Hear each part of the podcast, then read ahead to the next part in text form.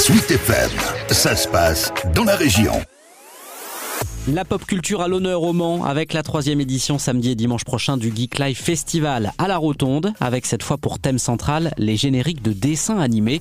Matt est l'un des organisateurs de l'événement. L'année dernière on a fait les 30 ans des Simpsons avec les voix d'Homer et Marge qui sont venus euh, au Mans pour la première fois.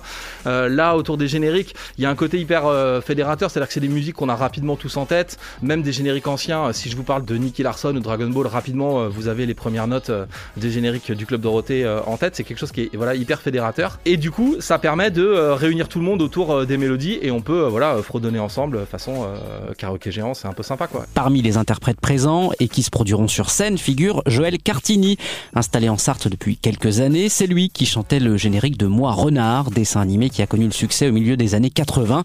Il se souvient encore des conditions assez insolites, il est vrai, d'enregistrement. Moi, je, je comptais pas du tout chanter. J'avais fait cette maquette et il m'a dit oui, mais les, les gens du comité, ils veulent absolument que ce soit la même voix que sur la cassette. Bon, bah ok, allons-y. J'avais même pas vu une seule image. Et ça a marché donc tout de suite. Euh, bon, voilà, c'est passé à, l'antenne. Je sais pas, j'ai dû enregistrer ça euh, peut-être euh, dix jours après. Je suis venu chanter chez Guillaume Tell et ça a été enregistré tout de suite. Voilà. Et c'est passé à l'antenne avec la... Il y avait 75 épisodes, je crois, au départ.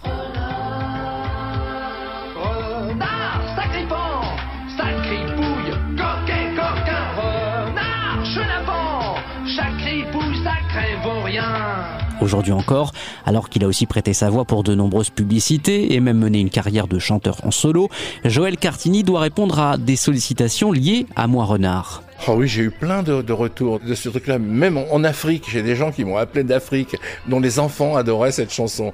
Vous voyez, c'est particulier. On ne sait pas où ça va, hein, un truc. Hein. Tant mieux. Et l'idée des organisateurs du Geek Life, c'est aussi de favoriser, à travers ces génériques et les autres animations, le partage entre générations. On est des geeks, nous, et on s'est assez ennuyé en festival à aller dans des supermarchés payants où il y avait rien à faire à part acheter des trucs. Nous, l'idée, c'est qu'on puisse rentrer sur un salon dont les tarifs sont à moins de 10 euros et on puisse passer la journée en famille à partager la pop culture. Euh, si tu vas avec euh, tes enfants, tu peux leur montrer les consoles euh, des années 80 et eux, ils vont t'expliquer comment on joue à Fortnite. Il y a des choses à partager autour de, la culture japonaise, autour de la SF, autour des comics, autour de tout ce qui fait en fait les segments de la pop culture. Rendez-vous les samedis 22 et dimanche 23 janvier au Mans à la Rotonde pour la troisième édition de Geek Life.